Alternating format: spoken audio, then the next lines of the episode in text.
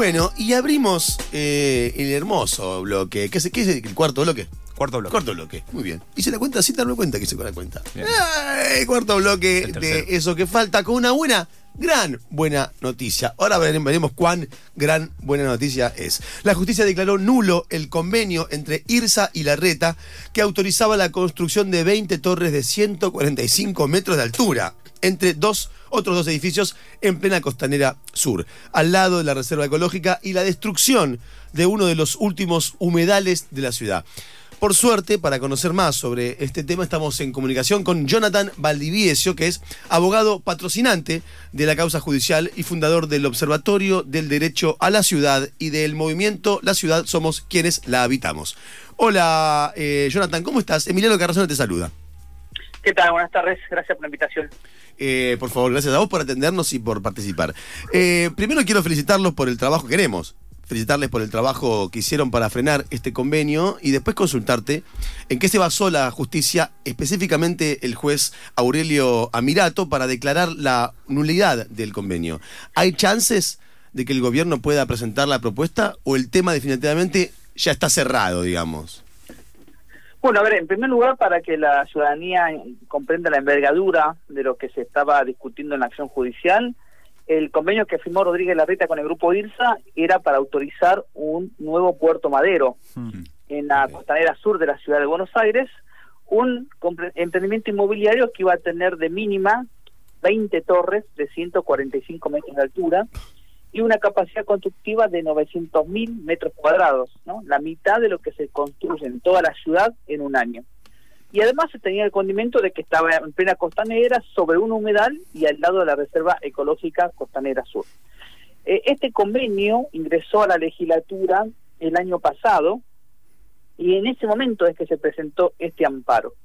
Luego este convenio tuvo tratamiento en la legislatura, se convocó a audiencia pública, participaron más de 800 personas que en forma casi unánime rechazaron este emprendimiento inmobiliario para defender la reserva, defender los humedales, y se terminó votando el 2 de diciembre. Mm. ¿Por qué aclaro el tema de que este amparo que se acaba de resolver se presentó justo cuando eh, tomamos conocimiento del convenio? Porque el juez solamente analizó las ilegalidades que se cometieron en forma previa a la firma del convenio.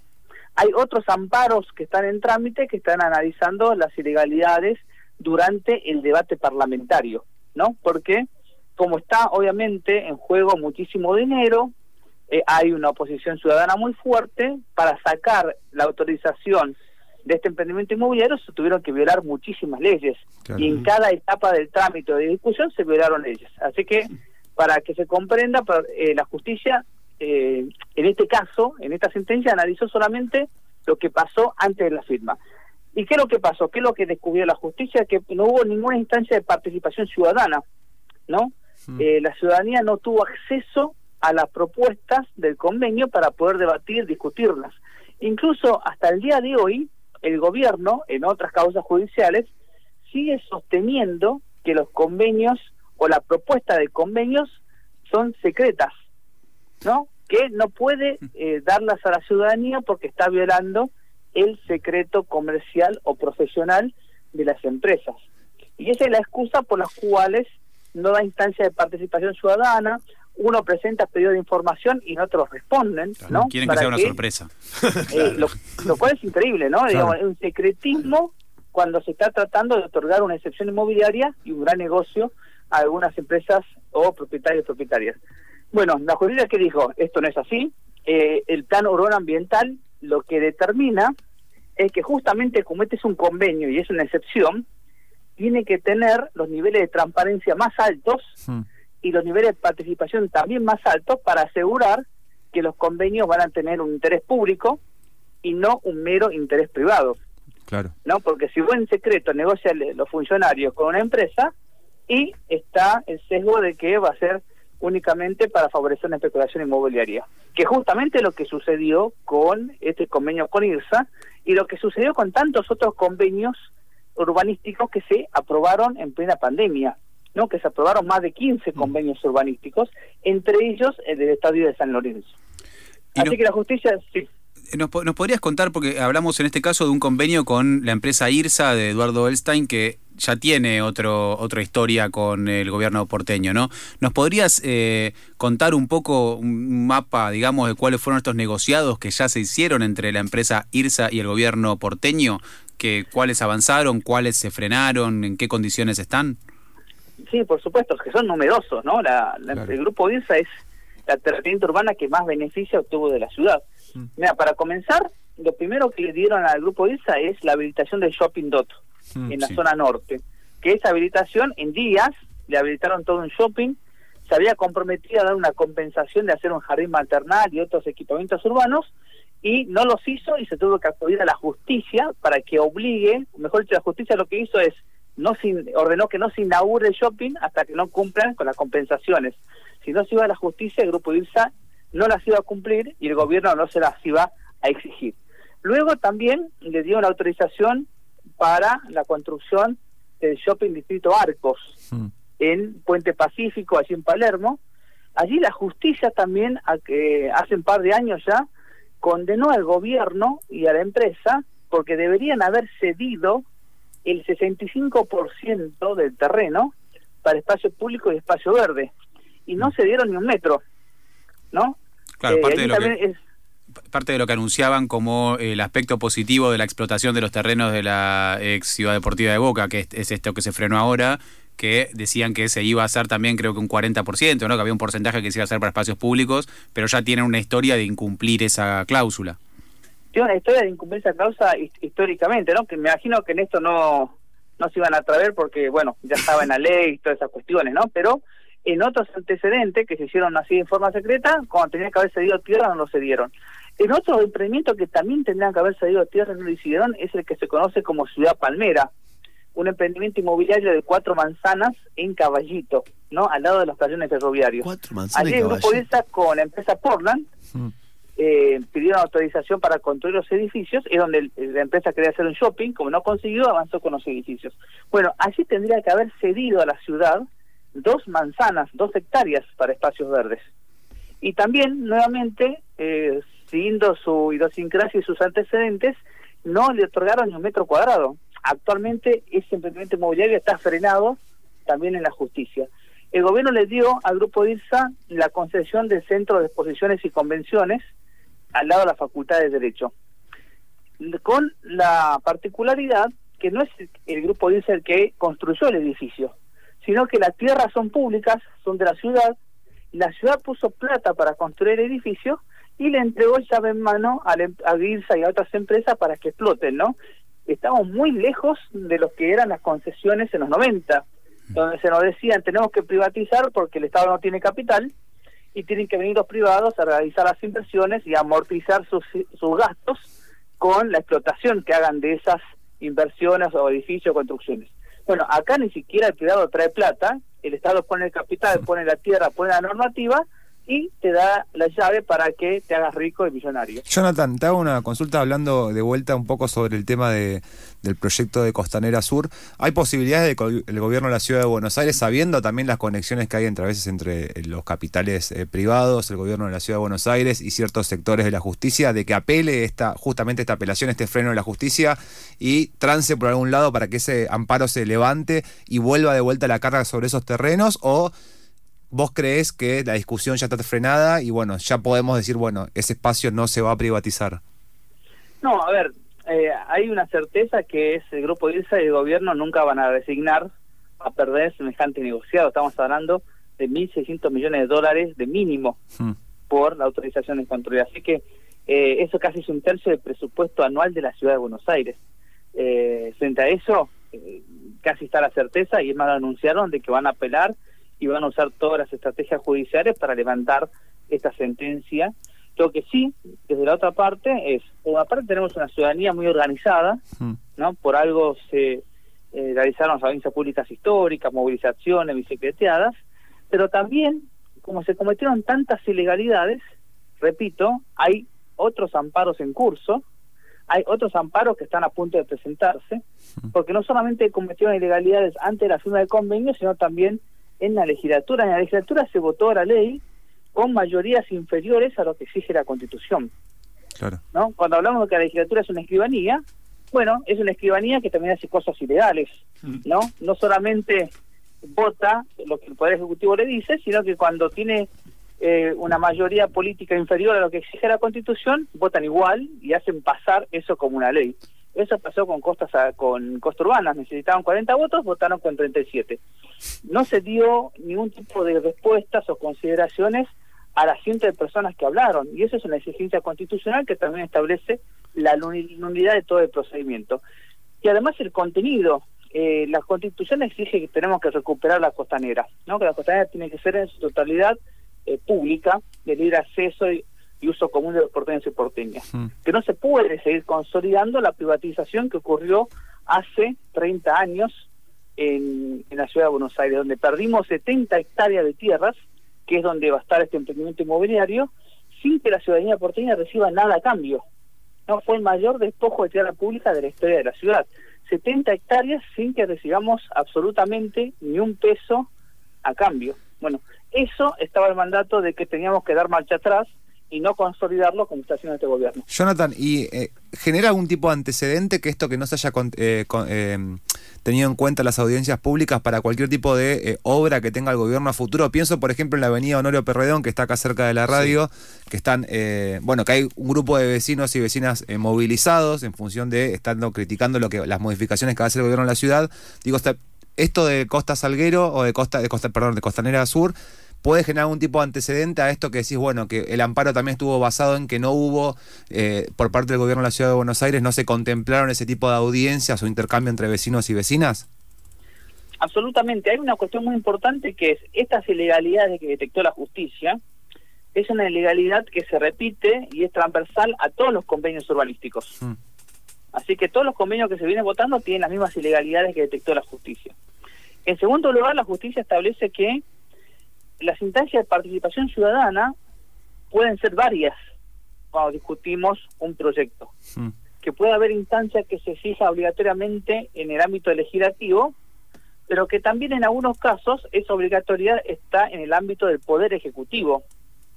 Y que exista, eh, y que si la, el mandato de que se haga la instancia de participación, tanto en el Ejecutivo como en el Poder Legislativo, no son reemplazadas solamente con una audiencia pública en el ámbito de la legislatura porteña. ¿no? Este es muy importante porque siempre cuando se denuncia que se está violando la participación ciudadana, te dicen, no, bueno, lo arreglamos en la legislatura con audiencia pública.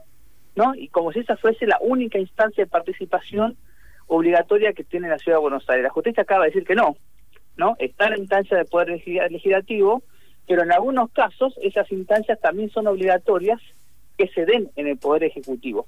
Es justamente lo que no sucedió en este caso. En el caso de Honorio Porredón, también están exigiendo las instancias de participación en el Poder Ejecutivo.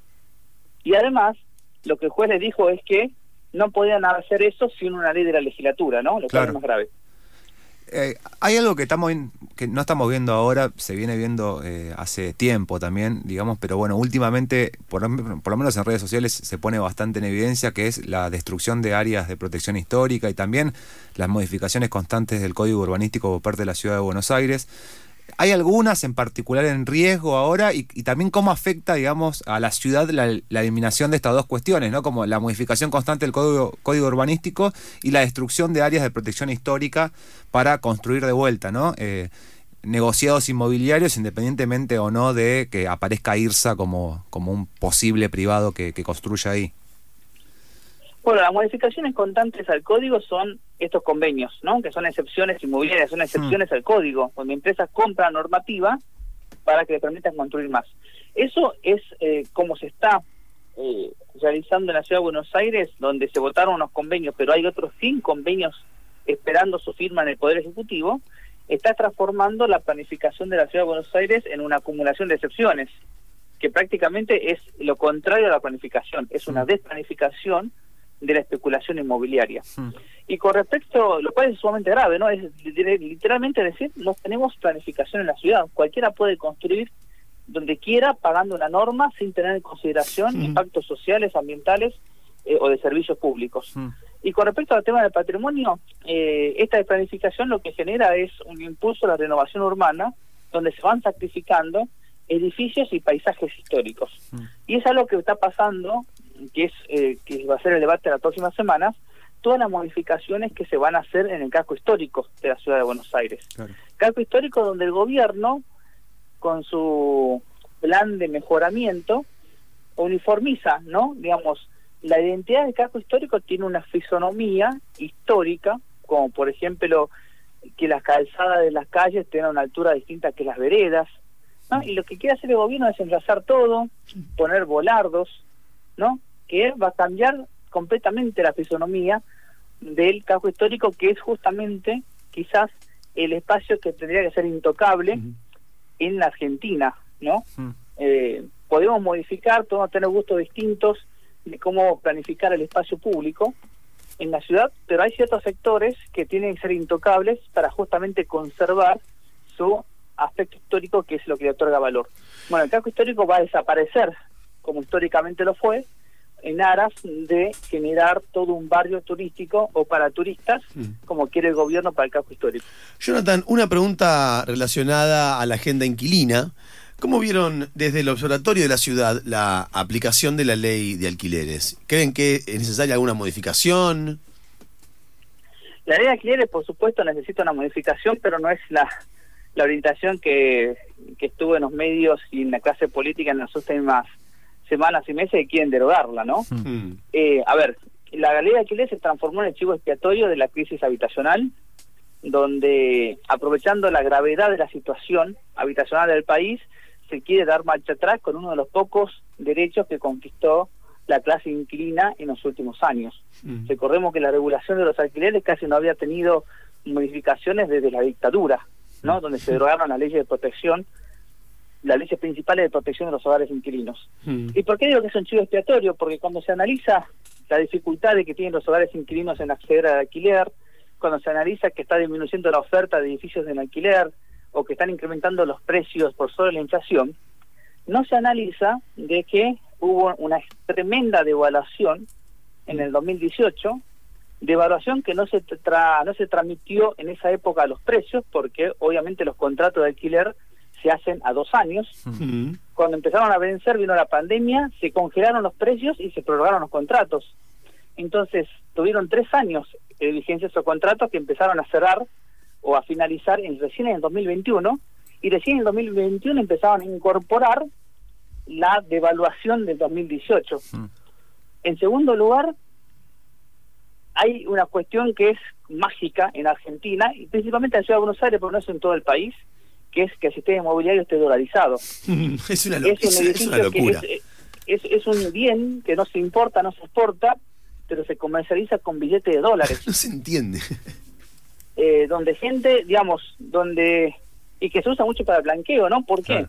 Porque invertís en pesos, invertís una parte en blanco, invertís una parte en negro y luego vendés esos inmuebles en dólares, hmm. en billetes. Eso no pasa en Jujuy, por ejemplo, ¿no? No hmm. pasa ni en Córdoba. Entonces pasa en la ciudad de Buenos Aires. ¿Y eso qué genera? Genera una conciencia que los propietarios quieran ganar en dólares también en los alquileres. Hmm. Porque se imaginan que tienen dólares fijos invertidos en el edificio, cuando invirtieron pesos. Entonces empieza a ver que les conviene más vender esos inmuebles, recibir los 80 mil y 100 mil dólares, ponerlos en un plazo fijo y van a tener una rentabilidad mucho más alta que los alquileres. Bueno, ese, eso es justamente porque tenemos un sistema dolarizado donde no se hace nada para revertirlo. Hmm. Y lo más gracioso es que las únicas tierras que no están dolarizadas son las del Estado. El Estado vende en pesos y en cuotas. Eh, así que todo es un desmadre, ¿no? El Estado le vende a las grandes empresas en pesos, en cuotas, a dólar oficial, no al dólar blue, hmm. pero cuando cualquier familia quiere comprar una vivienda, paga el dólar en blue y en billete. Bueno, eh, en ese contexto es increíble sostener que la culpa la tiene la ley de alquileres, claro. que además no se implementó en su totalidad, ¿no? Porque había todo un capítulo que exigía que el Estado realice políticas habitacionales, cree políticas de vivienda social, incorpore la posibilidad de seguros públicos para el mm. tema de las garantías, que realice convenio con todo el país para la incorporación de los inmuebles ociosos a un uso efectivo. Bueno, nada de eso se hizo, mm. ¿no? Solamente está en vigor, digamos, realmente la cuestión de los plazos, la cuestión de los límites a la indexación, pero no se cumplieron las políticas públicas que tienen que llegar, llevar a mitigar la crisis habitacional que tenemos. Jonathan Valdivieso es abogado patrocinante de la causa judicial y fundador del Observatorio del Derecho a la Ciudad y del movimiento La Ciudad Somos quienes la habitamos, quien acaba de pasar. Te agradecemos mucho, Jonathan, por la información que nos diste. Nos aclaraste varias cosas o por lo menos nos informaste, que es lo más importante. No, muchas gracias a ustedes. Que tengan buena semana.